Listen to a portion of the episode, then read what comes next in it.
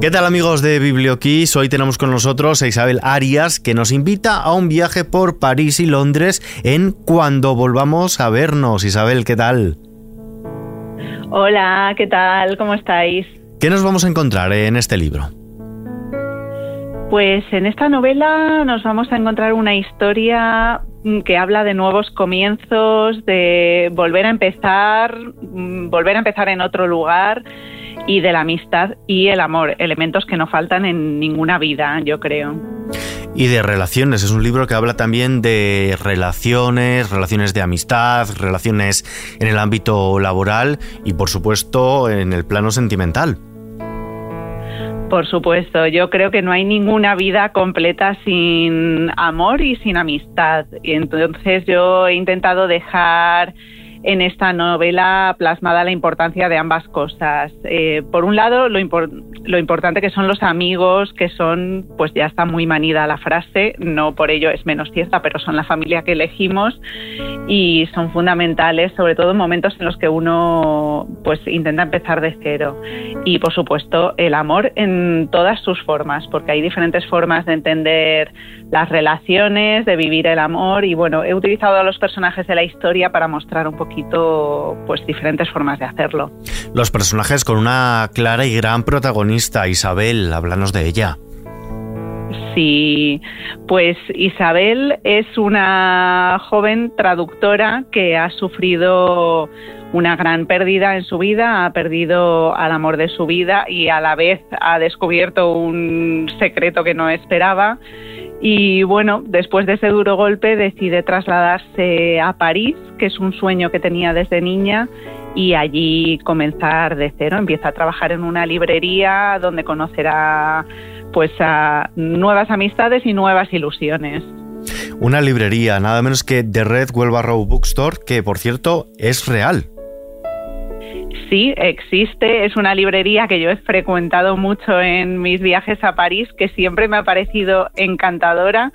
Y bueno, yo soy una gran amante de las librerías en general, me cuesta pasar por delante de una y no entrar. Y todos los escenarios que he llevado a, la novela, tanto de París como de Londres, todos son reales, todos existen y la librería no podía ser menos, claro. En la librería conoce a Ágata, la dueña de la librería, pero además ahí ya aparece otro de los grandes personajes de la historia. Correcto. Hablamos de Juan. Efectivamente, este hombre así misterioso que aparece un día por sorpresa en la librería y bueno, pues esos encuentros que tenemos a veces en la vida que no, no tienen un porqué, pero de repente te cruzas con una persona casi como que te corta la respiración. Y bueno, es un encuentro muy bonito y una historia preciosa. Una historia, pero tenemos un triángulo entre manos, nos falta el otro vértice. Efectivamente, eh, que también conoce en, en, la librería. La librería da mucho juego, desde luego. Eh, bueno, pues es, Mateo, que es eh, otro de los, de los protagonistas, representa pues esa persona que a veces dices, jolín, pues no tengo nada en común con ella y así a priori pues yo esperaría tener una relación o enamorarme de una persona pues como similar a mí, así con gustos afines y tal, y de repente, pues bueno, un día de repente te enamoras de una persona que parece no, no tener nada que ver contigo, pero es que el amor es así. Tenemos a Juan, español francés, Mateo, italiano británico. ¿Por qué esta mezcla, esta amalgama de, de nacionalidades en estos personajes masculinos? Pues la verdad que no ha sido intencionado para nada. Em, sí, es verdad que yo me he cruzado a lo largo de la vida con gente, me resulta muy, muy peculiar y muy abierta de mente en general la gente que tiene diferentes orígenes culturales, o sea, que tiene uno por parte de madre y otro por parte de padre, por circunstancias de la vida. Me he cruzado varias personas así y, me parecen personas súper interesantes, pero realmente ha sido pura casualidad, si, si digo la verdad.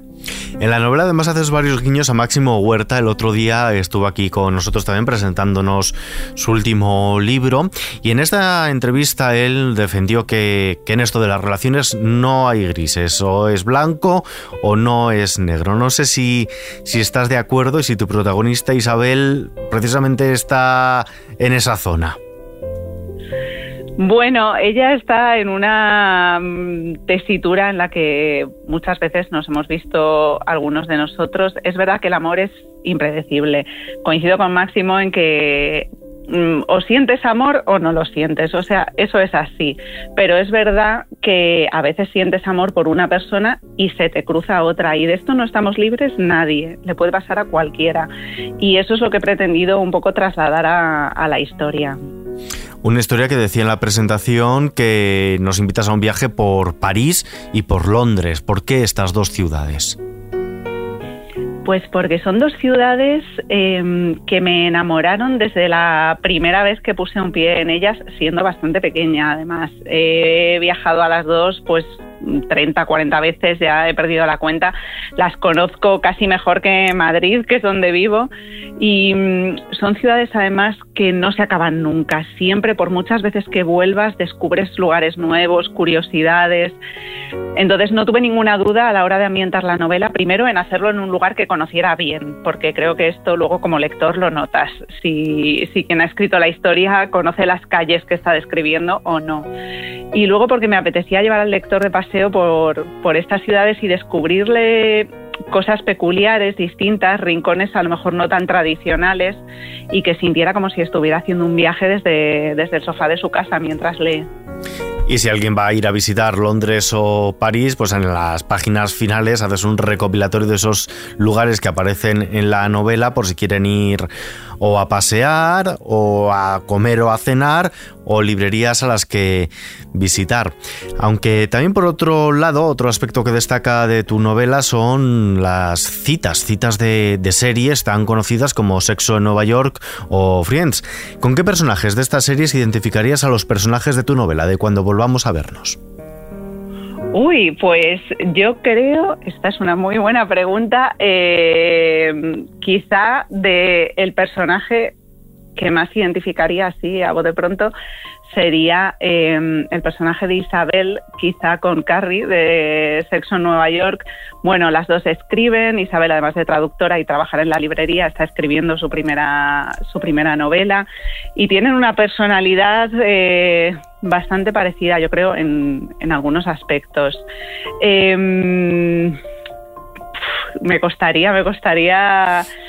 Eh, hacer más similitudes, la verdad. Quizá Uf, eh, Juan sería probablemente eh, Mr. Big en Sexo en Nueva York también. Y el personaje de Marta, por ejemplo, que es la mejor amiga de Isabel en la novela, sería un poco Mónica, quizá, de Friends, mm. sin ese toque por el orden. Pero bueno, sería esa persona como más centrada, que te aporta como una estabilidad y una seguridad, una confianza. Esa amiga que siempre te da buenos consejos.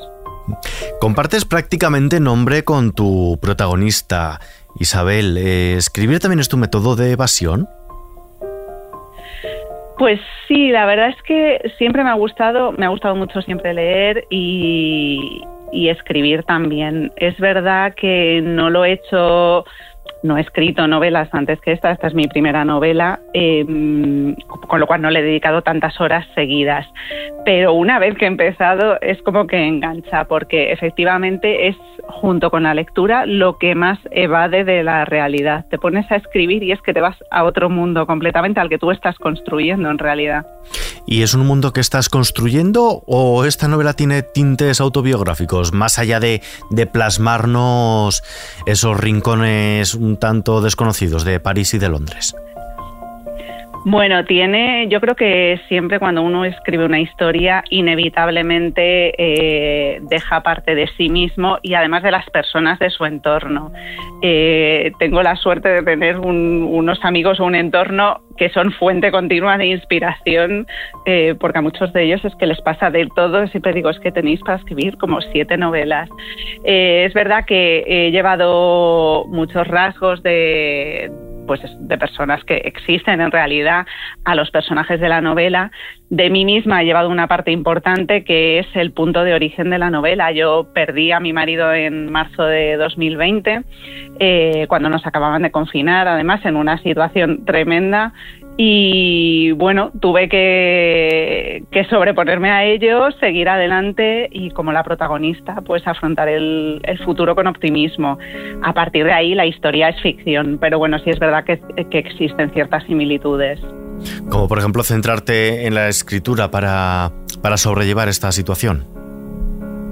Por ejemplo, sí, yo empecé a esbozar un poco la novela en aquel 2020. Es verdad que en aquel momento, mm, viviendo el duelo, me costó bastante. Al final terminó metida en un cajón, pero bueno, la rescaté un año y pico después, un verano que me fui a pasar a Londres y de repente ya sí, como que todas las piezas encajaron, lo retomé y la verdad que fue, mm, pues sí, fue una tabla de salvación realmente.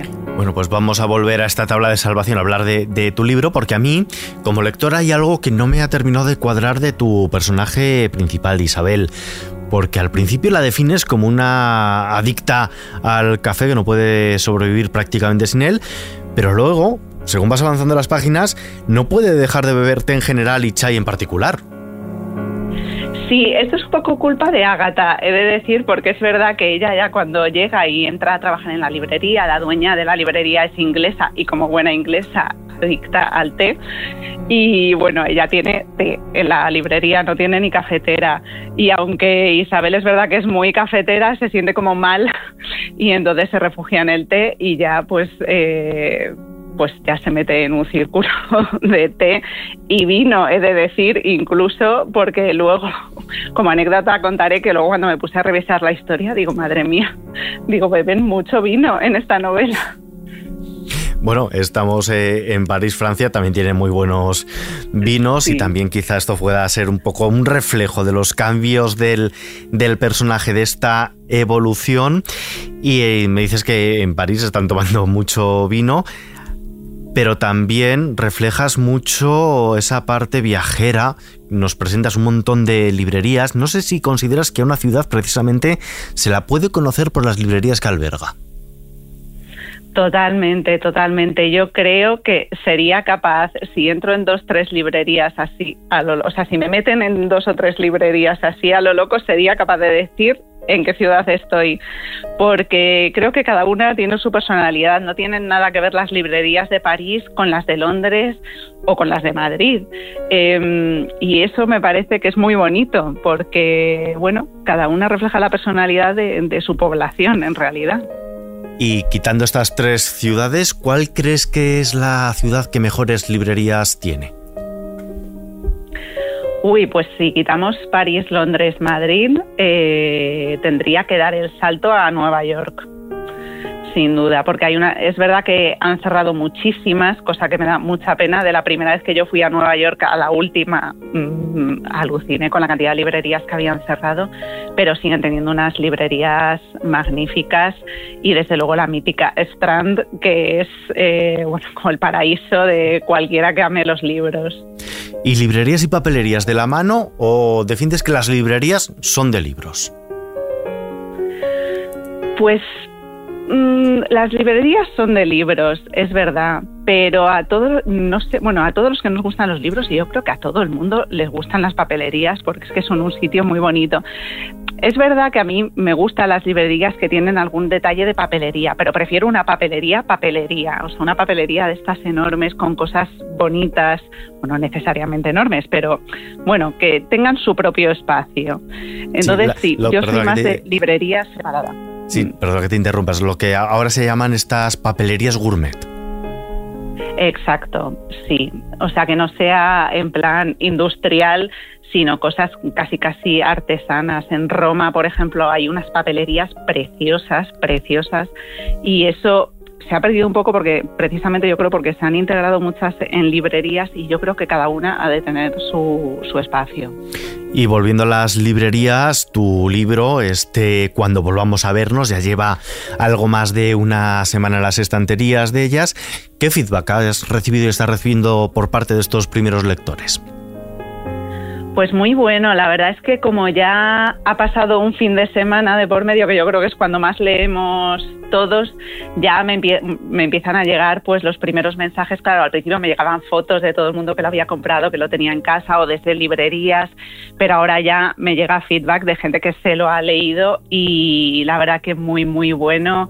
Em, gente que me ha mandado mensajes súper bonitos de, ay, necesitaba una historia así ahora en este momento de mi vida y me ha venido fenomenal y bueno, la verdad es que em, la verdad es que todo muy positivo y mm, me, da mucha ilusión porque claro, eh, cuando uno escribe es como muy solitario, no, no tienes feedback mm. más que de tu editor cuando se lee la historia, pero no sabes muy bien realmente hasta que no sale a la calle el libro como, bueno, si va a gustar a la gente. Entonces es muy satisfactorio recibir mensajes tan bonitos, la verdad. Sí. Un libro en el que la protagonista Isabel, creo recordar, en este momento estoy hablando un poco de memoria, que había leído historias de mujeres casadas, de Cristina Campos. Sí, sí correcto. Un libro que yo leí me encantó. Sí, además en este sentido también se acaban de publicar varios, por ejemplo, me viene a la cabeza La piel infiel de Lara Serodio, Abril Zamora acaba de lanzar Ana ha besado a otro, con una temática que hasta ahora hemos visto poco y que habla de esos sentimientos más femeninos, esas dudas, infidelidad femenina, podemos, podemos decir. ¿Crees que ahora mismo están abiertas de par en par las puertas a este tipo de historias en las librerías? Pues yo creo que sí, creo que le dio un empujón importante el hecho de que Annie ¿no? ganara, ganara el Nobel y con una historia, bueno, un poco de este corte, eh, autobiográfica además. Em, creo que cada vez se da más visibilidad a este tipo de historias. Efectivamente, creo que también la novela de Cristina Campos quizá marcó un antes y un después en nuestro país. A mí me pareció una novela extraordinaria, me gustó muchísimo y me pareció un ejemplo también de cómo tratar, bueno, las diferentes historias de amor. Es que al final todos tenemos una idea de, o nos han inculcado una idea de, bueno, un amor, tienes un novio, otro, te casas para toda la vida y, y es que la vida es muchísimo más complicada que eso. Y es que, como dice tu personaje, o le decían a tu personaje, normal, en una relación no hay nada normal. Normal es un programa de lavadora. Estamos. Estamos, Isabel, ya llegando al final. En tu libro hay un personaje que es, que es músico. Entre este personaje y tu protagonista tienen su propia forma de comunicarse a través de la música, sin hacer mucho spoiler, lo vamos a dejar ahí. Pero tú, Isabel, si te tienes que quedar con una sola canción para ambientar y quedarnos leyendo tu novela, ¿qué banda sonora le pondrías a cuando volvamos a vernos? Uf, tengo el corazón dividido entre dos, pero elegiré una, y diría, diría Perfect de Ed Sheeran. Pues escuchando a Ed Sheeran, escuchando Perfect, nos vamos a despedir nosotros mientras leemos cuando volvamos a vernos, editado por Planeta. Isabel Arias, muchísimas gracias por acompañarnos. Muchísimas gracias por este rato tan agradable. Hasta la próxima.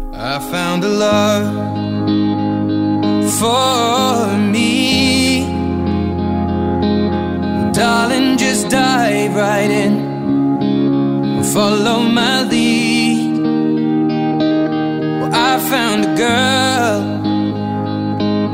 beautiful and sweet. Well, I never knew you were the someone waiting for me. Cause we were just kids when we fell in love, not knowing what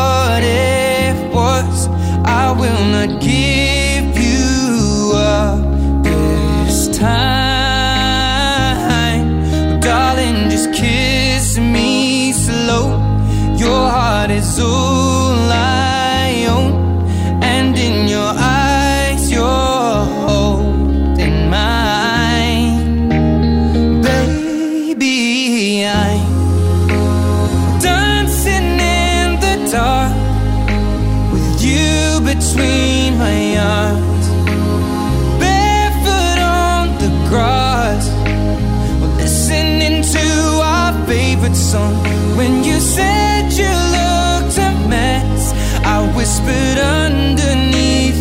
regret.